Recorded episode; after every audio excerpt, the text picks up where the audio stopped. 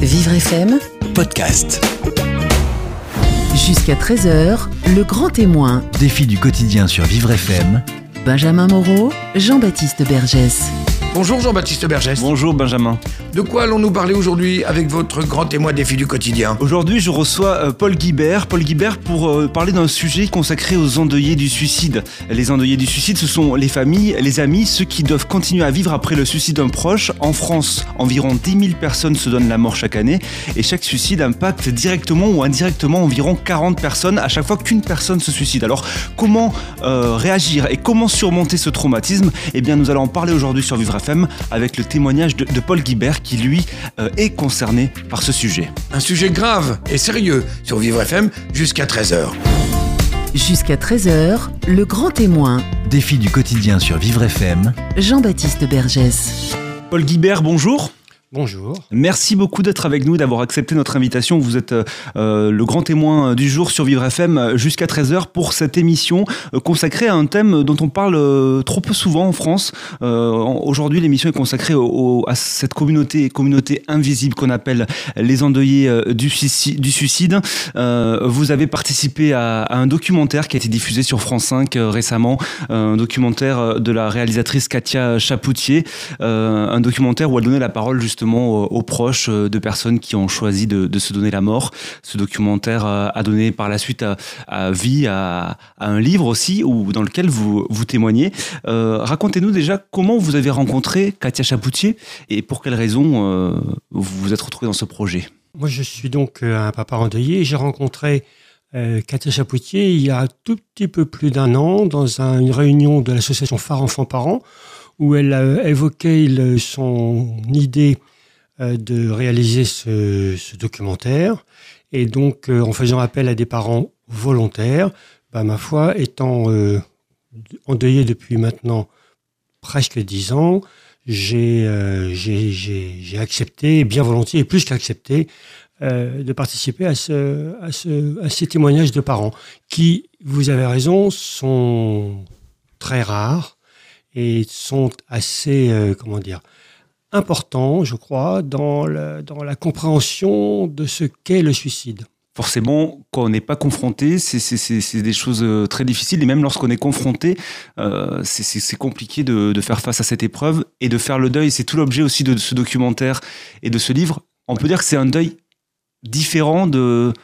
Oui, alors c'est un deuil différent. Je pense que c'est assez euh, évident dans la mesure où la personne, et notamment, notamment dans ce documentaire, des enfants, nos enfants, ont décidé de se donner la mort. Euh, rien que cette, euh, cette idée peut faire euh, frémir dans la mesure où un parent, euh, normalement, doit décéder avant son enfant. C'est une euh, telle évidence que, mais je le rappelle, et que là, effectivement, nous sommes frappés par ce deuil très particulier. En même temps, qu'un enfant décède, ce sont des choses qui, hélas, arrivent, mais le fait de se donner la mort engendre une série de questionnements. Le suicide est un immense point d'interrogation que laisse la personne qui est partie. Elle pose des questions auxquelles les survivants, parce que je pense que nous sommes des survivants, n'auront probablement jamais de réponse. Voilà la, la grande différence. Et cette, cette suite donne lieu à un sentiment de culpabilité. J'allais dire une culpabilité. Non, pas une, culpabilité, parce que on le voit très bien dans le documentaire de Katia. Tous ses parents, ou tous ses proches, ses frères, ses sœurs, qu'on oublie parfois, sont euh, comment dire, des parents aimants, sont des proches aimants, mais la question de la culpabilité, ou plutôt, donc je redis, du sentiment de culpabilité, nous envahit toujours, pas pour longtemps. Vous, vous, en tant que parent endeuillé, du coup, comment vous avez euh, euh, réagi à- au projet de Katia? Euh, J'imagine que c'est...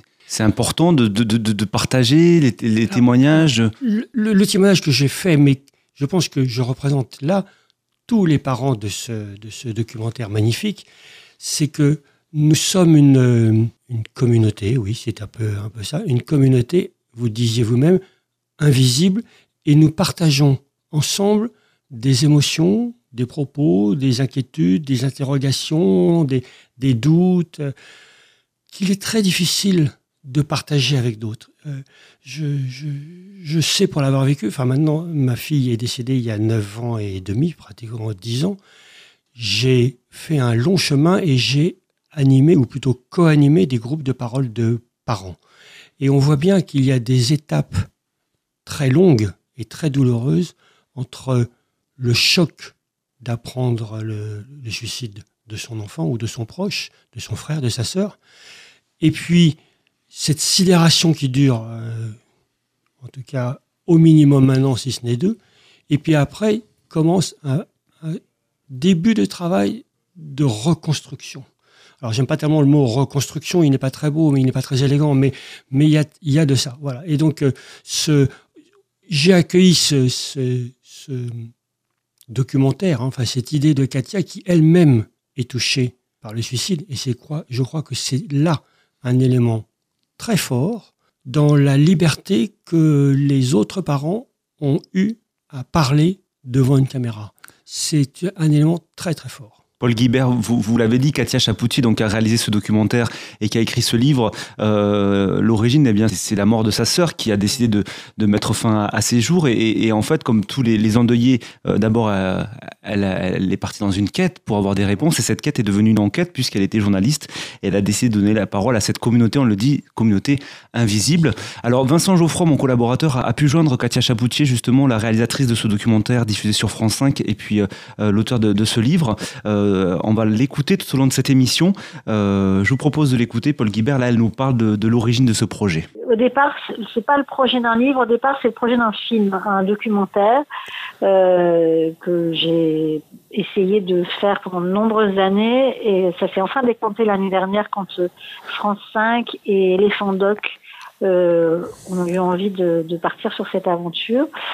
Et euh, dès le premier entretien, c'était avec Elisabeth, je me souviendrai toujours, euh, Elisabeth qui a perdu sa fille de 15 ans euh, par suicide. Quand Elisabeth a commencé à me parler, ses propos étaient d'une telle richesse que je me suis dit, mon Dieu, mais quel gâchis une fois que tout ça sera monté, il y a tellement de paroles puissantes, précieuses, importantes qui vont être perdues, qu'à la fin de cette première interview, j'ai proposé au producteur qu'on fasse un livre pour ne rien perdre de cette parole si précieuse. Et chacun des entretiens lors du film a confirmé cette intuition. Et du coup, aujourd'hui, le livre est un objet euh, très complémentaire du film, parce qu'un livre, c'est quelque chose qu'on peut offrir, c'est quelque chose qu'on peut garder, qu'on peut avoir sur sa table de nuit, qu'on peut relire, sur lequel on peut surligner. Euh, c'est un outil. Et du coup, on a rajouté certains euh, euh, chapitres où on fait parler des spécialistes, euh, où on offre aussi des références de livres et d'associations pour que ce livre soit un peu comme une trousse à outils pour accompagner les endeuillés du suicide. Voilà le témoignage de Katia Chapoutier, l'auteur de, ce livre, euh, La vie après euh, le suicide d'un proche, euh, et puis la réalisatrice de ce documentaire diffusé sur France 5 auquel vous avez participé, Paul Guibert. Katia, dans, ce témoignage, dit voilà, un documentaire c'est bien, mais un livre c'est différent. vous comprenez ce qu'elle a voulu dire, Paul Guibert? Oui, moi je comprends tout à fait, dans la mesure où je, je je peux parler de ce de la manière dont elle m'a approché, de la manière dont elle a euh, filmer et enregistrer nos, nos, propos, c'est qu'en fait, euh, étant partageant avec elle ce deuil, nous avons été, je le redis, très libres de parole. Et donc parfois peut-être un peu bavard, mais en tout cas, nous sommes allés chercher ensemble vraiment au fond de nos, de nos réflexions, de nos cœurs même, hein, de nos cœurs, hein, de, de, la sensibilité, de nos émotions. Nous sommes allés chercher vraiment des choses euh, très profondes. Et, et, je crois que ces propos peuvent aider à d'autres parents touchés ou qui seront touchés par le suicide. Et ça leur permettra de comprendre le chemin que nous avons fait, mais le chemin qu'ils vont avoir à faire. Parce que ce sera un chemin long, difficile, chaotique, avec des pas en avant, des pas de côté, des pas en arrière. Mais je sais, et c'est ce témoignage que je veux faire passer, c'est que nous avons tous en nous une force qui est insoupçonnée même par nous, qui nous conduit vers la vie et qui nous donne ce chemin, qui nous guide dans ce chemin de reconstruction. Personnellement, qu'est-ce que ça vous a apporté de, de participer à, ces, à, ce documentaire et à ce livre aussi? Bien sûr que ça nous apporte. Euh, ce n'est pas de moi, mais aider les autres, c'est s'aider soi-même.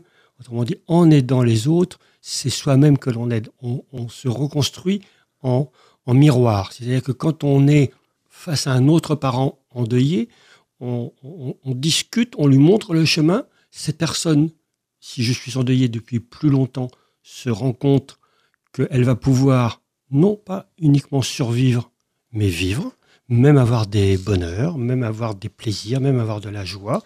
Et d'ailleurs, j'insiste sur et le titre du film, du documentaire, et le titre du livre, c'est écrit témoignage d'espoir. Et je pense que, je suis même sûr que ce petit complément au titre n'est pas un simple complément, c'est en même temps un, merveilleux, oui, espoir. Enfin, je vois le, le, terme espoir. Il est difficile à croire quand on est endeuillé depuis quelques semaines, quelques mois, même une année ou deux années, mais il existe cet espoir. Forcément, c'est ce qu'on va rappeler aussi euh, au fur et à mesure de cette émission, c'est que après euh, le suicide d'un proche, on passe par euh, plusieurs phases et que le chemin est quand même long avant de, de retrouver ce goût de vivre. Oui, c'est là que les groupes de parole, c'est là que le groupe des endeuillés, c'est là que parler, c'est là que partager est essentiel. On fait partie de cette communauté, enfin qui d'ailleurs, on n'a pas créé une communauté spécifique, c'est pas ça, mais on partage entre nous des émotions, des propos, des, rires parfois, bien sûr, hein, mais des douleurs, des chagrins, qu'il est difficile de faire partager, dans la mesure où les proches n'imaginent même pas.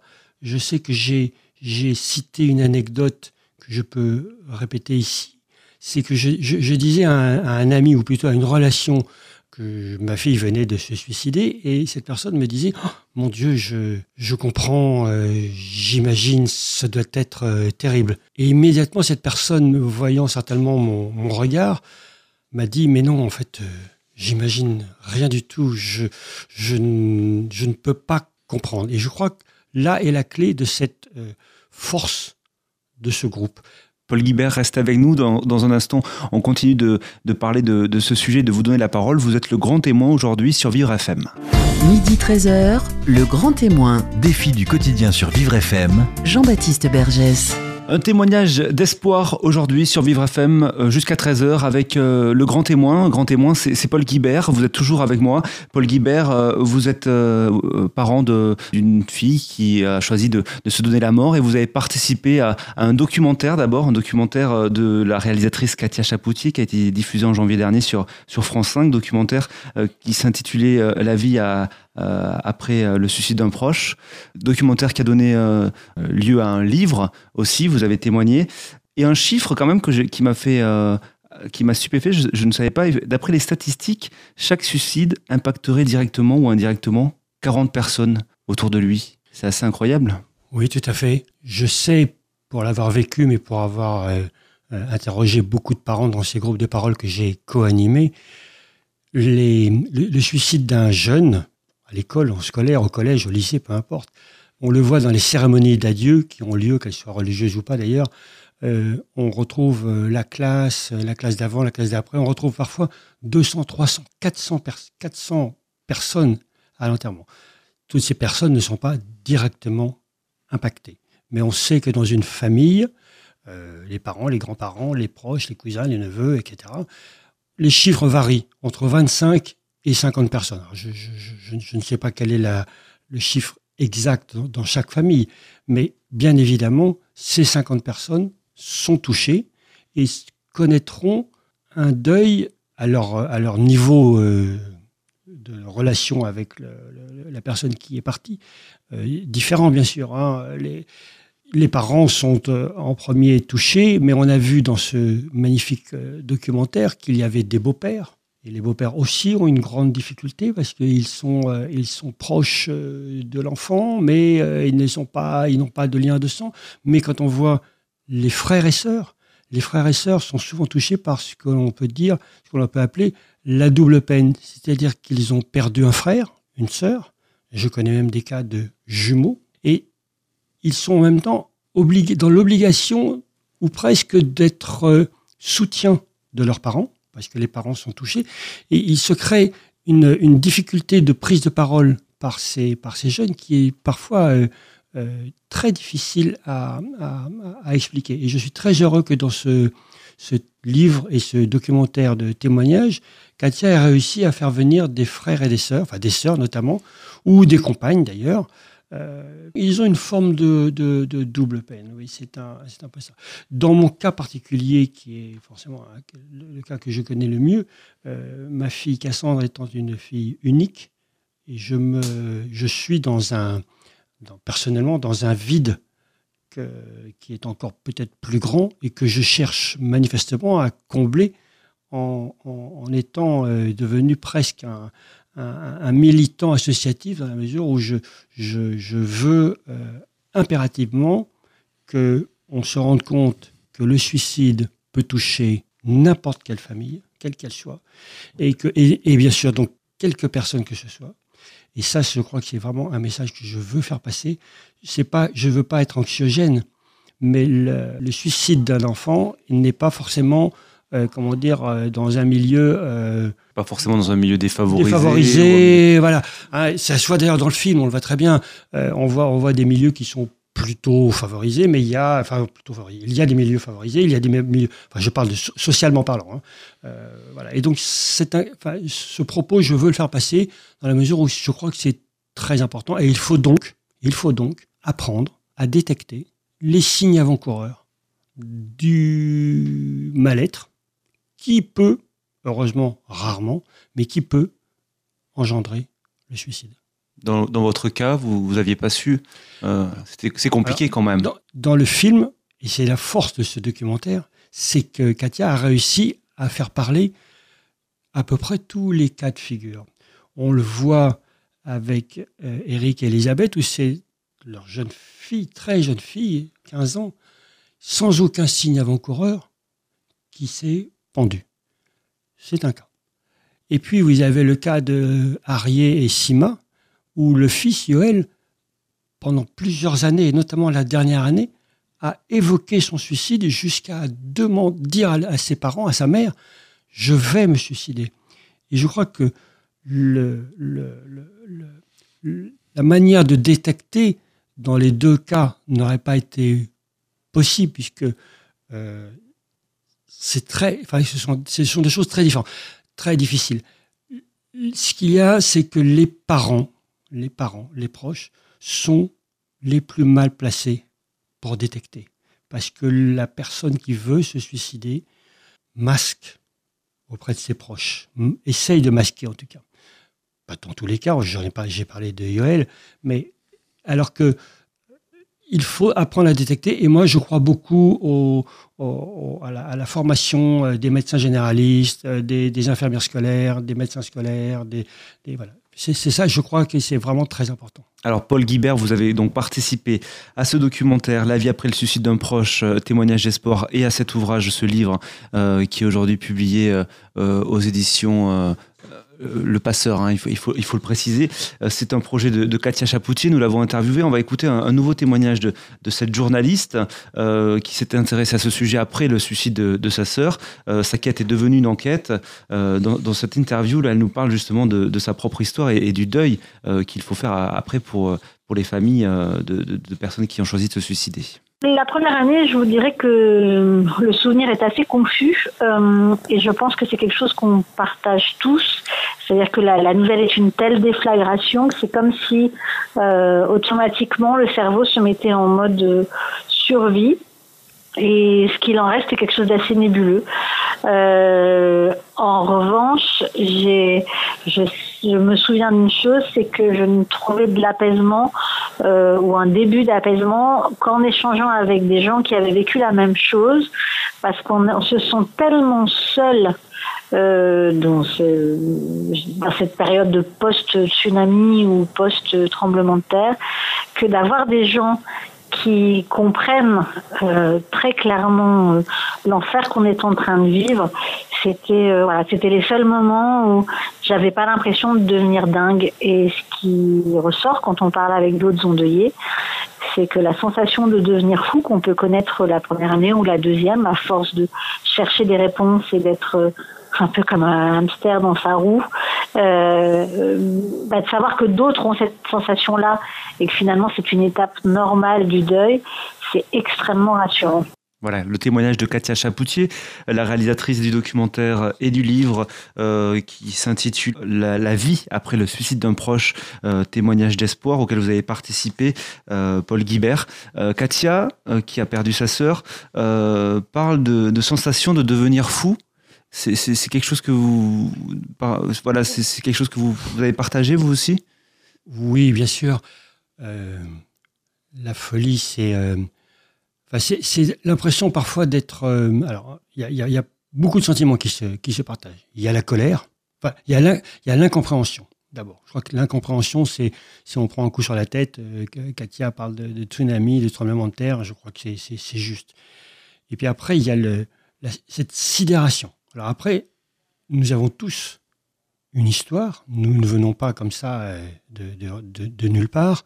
nous avons tous un passé. Et donc, euh, chacun, chacun va réagir un peu différemment, malgré tout. Après ce, choc émotionnel qui peut être une, nous laisser dans une sidération, c'est-à-dire un abattement, c'est-à-dire euh, dormir 18 heures par jour, euh, ne plus manger, ou au contraire être boulimique. C'est une période de, sidération. On ne sait pas très bien ce qui se passe. Et puis après, il peut y avoir, en tout cas c'était mon cas, une période de colère. La colère, c'était tous les médecins qui m'ont entouré euh, n'ont rien vu, ont fait des erreurs, euh, fâchés, contre tout le monde, et j'allais dire fâchés contre le monde entier. C'est-à-dire qu'on en veut aux gens heureux. C'est terrible, mais c'est comme ça. On en veut. Enfin, on en veut. Je, je me souviens avoir. Euh, ma, ma, fille est décédée au mois de mai, et je me souviens que les fleurs de mon jardin repoussaient. Et ce qui est assez logique au printemps. Et je, je, me, je me vois encore en voyant les coups de pied dans des fleurs, qui bien les pauvres n'avaient rien demandé, mais c'était la rage de revoir revivre la nature alors que ma fille ne vivait plus. Et ce, voilà, c'est pour donner une petite, un petit exemple de ce sentiment de folie qu'on a parfois. Et puis cette colère, on s'aperçoit qu'elle n'est pas constructive elle, est nécessaire. Elle est nécessaire. Mais elle ne reconstruit pas. Et que pour reconstruire, il faut un minimum d'avenir, d'espoir. Et donc, chacun fait comme il peut. Certains vont se consacrer à leur travail, d'autres vont se consacrer à leur famille. Il faut se raccrocher à quelque chose. Il faut se raccrocher à quelque chose. Je me suis raccroché à la prévention des suicides. C'est mon, mon action à moi. Euh, chacun fait comme il peut et, euh, et cette action-là euh, me semblait être pour moi apaisante parce que j'avais l'impression d'aider, d'avoir la capacité à aider d'autres parents, d'autres endeuillés, d'autres frères, d'autres sœurs. Vous avez créé une association, La Vita? J'ai créé une association qui s'appelle La Vita, et qui est à peu près dans le même, dans le même cadre et qui est plus axé sur euh, la prévention. Vous organisez des, groupes de parole aussi ou... Non, les groupes de parole, c'est du jargon, mais c'est de la post-vention, c'est-à-dire c'est après le suicide. Euh, j'ai souhaité pouvoir m'investir dans la prévention parce que je suis, je suis euh, attristé, et quand je dis attristé, c'est je reviens à la colère que, que j'évoquais tout à l'heure, qui était la, la colère euh, de juste après le suicide. Aujourd'hui, je suis de nouveau en colère parce que j'ai l'impression que beaucoup de gens, beaucoup d'organismes, d'associations, de, laboratoires de recherche, de, de, professeurs de médecine, de psychiatres, psychologues, etc., travaillent sur le suicide, mais j'ai l'impression qu'on est un petit peu abandonné par les pouvoirs publics et que le suicide... Euh, comment dire, le tabou du suicide est tel qu'en fait on en parle peu, on n'en parle pas, et qu'en parler, on craint que ça engendre d'autres, d'autres suicides, ce qui est faux. Et donc je suis, euh, je suis, euh, nous avons donc créé cette association avec d'autres pour euh, s'occuper des jeunes qui ne vont pas bien en étant une plateforme d'appel non pas du jeune, mais des personnes qui sont autour de jeunes. Euh, je parlais tout à l'heure des médecins scolaires, des psychologues, des, missions locales, euh, etc. Tous ces gens qui sont auprès des jeunes et qui, eux, avec un petit peu de formation, mais souvent ils l'ont, détectent le mal-être chez un jeune. Et à ce moment-là, nous prenons en charge ce jeune immédiatement et gratuitement pour qu'il soit pris en charge par une cellule psychologique et un psychologue en ville que nous rémunérons, nous, directement. Votre association, c'est L'Avita. L'Avita, l'association L'Avita. Paul Guibert reste avec nous. On continue dans un instant de, parler de, de, ce sujet. Vous êtes le grand témoin jusqu'à 13h sur Vivre FM. Midi 13h, le grand témoin. Défi du quotidien sur Vivre FM. Jean-Baptiste Bergès. La vie après le suicide d'un proche, témoignage d'espoir, c'est le titre d'un ouvrage écrit par Katia Chapoutier, c'est publié aux éditions Le Passeur, un livre dans lequel vous avez euh, témoigné, Paul Guibert, aujourd'hui euh, présent. Vous avez aussi témoigné dans le documentaire de, de Katia Chapoutier qui avait été diffusé euh, sur France 5 il y a quelques semaines, toujours sur le même sujet, hein, sur cette communauté, communauté qu'on juge invisible, la communauté des, endeuillés du suicide, ces proches qui ont dû surmonter la mort de notre, de notre cher, qui a choisi de se donner la mort. Euh, alors, euh, on a dit, après l'annonce, on passe par plusieurs phases. Vous avez cité la colère. Il y a la culpabilité aussi. nous avons interviewé Katia Chapoutier, la journaliste, auteur de, ce documentaire et de ce livre. Et, elle, elle va revenir sur ce sentiment de culpabilité, justement. Si demain, le gardien de votre immeuble met fin à ses jours, ça, c'est pas forcément un de vos amis, mais vous serez vous-même inondé par la culpabilité. C'est-à-dire qu'à partir du moment où quelqu'un pose ce geste aussi irréparable, euh, quel que soit votre degré de lien avec la personne, vous allez vous demander dans quelle mesure soit vous êtes la cause, soit vous auriez pu empêcher des choses, vous allez relire toute votre relation à cette personne et vous allez peut-être regretter ce gardien de ne pas avoir pris le temps chaque matin de parler un peu plus et d'entendre peut-être sa détresse et de lui donner un autre point de vue. Donc oui, la culpabilité, malheureusement, c'est inévitable. Et puis la culpabilité, il s'avère que c'est aussi les premiers temps un moyen de garder le lien avec le disparu. Alors c'est pas quelque chose qu'on on analyse comme cela, mais cette obsession de, de culpabilité ou en tout cas de sentiment de culpabilité, parce qu'on on est coupable de rien, est une manière de, de quelque part garder l'autre près de nous euh, le temps, le temps ô combien long de se faire à l'idée que c'est fini. Voilà le témoignage de, de, Katia Chapoutier, Paul Guibert, une réaction. C'est, euh, ce témoignage est important parce qu'en plus, Katia, elle prend l'exemple d'un gardien d'immeuble. Et j'aimerais vraiment insister sur. C'est vrai que euh, l'humain, et, je trouve que notre société se déshumanise de plus en plus. Euh, et, c'est vrai que, et, forcément, j'ai cité ce titre tout à l'heure 40 personnes sont impactées directement ou indirectement après le suicide d'une personne. Euh, c'est vrai qu'on peut tous être confrontés, en fait, à un moment ou à un autre et, culpabilisés. Oui, bien sûr, la culpabilité, elle est là, elle est présente. En tout cas, j'insiste, et Katia l'a dit aussi, le sentiment de culpabilité, parce que c'est aussi un, long. Ce sentiment, c'est différent de la culpabilité. Le sentiment. Oui, bien sûr, bien sûr. Euh, ne pas voir je, citais les, parents qui sont dans ce, documentaire et que Katia a interrogé. On voit bien, certaines ont vu, j'en parlais tout à l'heure, d'avoir vu, mais de ne pas avoir pu arrêter le processus, on se sent coupable. Et puis dans d'autres cas, les parents n'ont rien vu, puisque l'enfant était très jeune et n'a manifesté aucun signe, en tout cas visible, avant. Et à ce moment-là, on est coupable, encore une fois, mais cette fois, de ne pas avoir vu. Donc, quel que soit le cas de figure, euh, l'être humain est comme ça. Euh, cette culpabilité est à la hauteur de l'amour que l'on avait pour la personne disparue. C'est cette chose-là qui est très très ténue mais est très très forte. C'est cet, cet amour qui nous qui nous qui nous lie à la personne disparue et bien sûr euh, un enfant, un frère, une sœur, un, compagnon, euh, c'est quelque chose de, très très difficile à gérer et on a besoin de cette culpabilité. Mais on le voit également dans le film.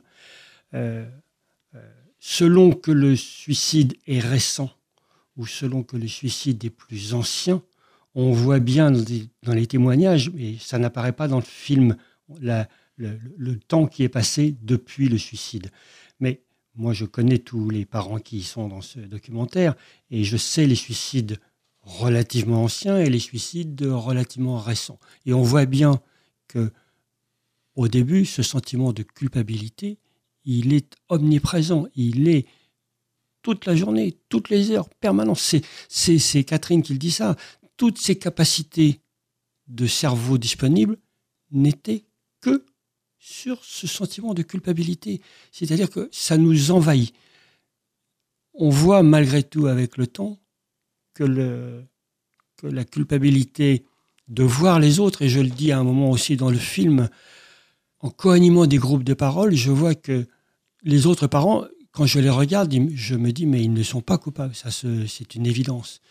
Donc je me dis, par effet miroir, je me dis peut-être que finalement, ils ont le même sentiment en me regardant et peut-être que nous ne sommes pas coupables. Et je ne dis pas peut-être, nous ne sommes pas coupables. Paul Guibert, aujourd'hui, après le, suicide de votre fille, vous êtes lancé dans, la prévention du suicide avec votre association, hein, la Vita. Euh, est-ce qu'aujourd'hui, on observe une augmentation du suicide euh, chez les Français dans notre société? Non, non, non, on est plutôt dans une baisse. Hein. On, est, on, était, on était à 11 000 euh, suicides il y a une quinzaine d'années, on était à 10 000 il y a 4-5 ans, on est à 9 000, on va dire, j'arrondis les chiffres à peu près à 9 000. Et chez les jeunes chez, les jeunes, on a, chez les jeunes, on a une petite baisse également. On a une petite baisse également. Je crains fort que le nombre, mais ça je n'ai pas les chiffres, que le nombre de tentatives augmente. augmente. Le, le, les, tentatives, oui, les tentatives, on est à 200, entre 200 et 220 000 euh, tentatives par an. Moi, je voudrais juste rappeler, c'est que des chiffres par an ne, ne disent pas grand-chose. Je préfère dire 540 par jour. Nous avons en France 540 tentatives de suicide par jour. 540, je suis effrayé de ce chiffre. Et nous avons 25 à 27 suicides par jour, plus d'un par heure en France. Moi, quand j'entends ça, quand je dis ça, je tremble dans la mesure où je me dis, mais c'est impensable, c'est impossible que l'on reste les bras croisés. Je, n'y arrive pas. Je n'y arrive pas. Alors, c'est pour ça que vous avez témoigné justement dans, le documentaire de, Katia Chapoutier. On va l'écouter une dernière fois. Euh, elle souhaitait insister quand même sur, euh, sur euh, l'après, justement, lorsque la personne qui a perdu un proche réussit à faire le deuil. heureusement, il y a, y a, de l'espoir et c'est un témoignage d'espoir justement qu'elle a voulu nous livrer. On l'écoute qui était très intéressant en comparant ces histoires, c'était de voir qu'est-ce qui fait qu'à un moment on retourne vers la vie, qu'est-ce qui fait qu'à un moment, au bout de quelques années, on arrive à sortir du tunnel. Et ce qui était très pertinent, c'est de remarquer à quel point, quand on n'est plus en apnée de souffrance, à un moment, on a envie, on a besoin de se tourner vers les autres pour les aider. Et de cette aide vers les autres revient un goût de la vie. Parce que tout à coup, euh, bah, quand on aide les autres, on s'aide soi-même. Quand on aide les autres, ça nous donne une énergie positive. Et ce que dit très bien Janine dans le film et dans le livre, c'est qu'en aidant les autres, elle s'est quelque part autorisée à vivre elle-même à nouveau. Et ça, c'est quelque chose que je n'avais pas réalisé de manière aussi précise. Alors, il semblerait que 15% des endeuillés du suicide euh, n'arrivent pas à revenir vers la vie et vers la lumière. Mais nous, on avait vraiment envie de se consacrer aux 85% autres, ne serait-ce que pour dire à tous ceux qui sont encore dans, le tunnel, dans le, dans le que oui, la lumière au bout est possible et qu'il faut continuer à avancer. Et, euh, et certains disent dans le film, et c'est très touchant, que une fois sortis de l'enfer, bien sûr, nos absents nous manqueront toujours, mais certains vivent presque mieux qu'avant parce qu'ils sont connectés à l'essentiel d'eux-mêmes et à l'essentiel de la vie. Et ça, c'est une parole importante à transmettre. Voilà le témoignage de Katia Chapoutier. Une fois sortis de l'enfer, certains disent qu'ils vivent mieux qu'avant parce qu'ils sont connectés à l'essentiel de la vie. Paul Guibert, une réaction, j'imagine La réaction, c'est que oui, effectivement, euh, la vie la vie est plus forte, malgré la douleur, malgré le chagrin, malgré une grande difficulté parfois. Euh, je dirais juste que nos valeurs changent. C'est-à-dire que les petits, tracas quotidiens deviennent tellement dérisoires que euh, on apprend à, à mieux gérer sa vie et à mieux apprécier les choses belles, les choses bonnes, les choses, euh, oui, les choses belles. Et les choses belles, ça peut être euh, le travail, peut-être, mais ça peut être euh, la famille proche, ça peut être la famille, ça peut être les amis, ça peut être un joli, un joli paysage. Oui, on apprend à, à, mieux les découvrir, à mieux les aimer et à mieux les regarder.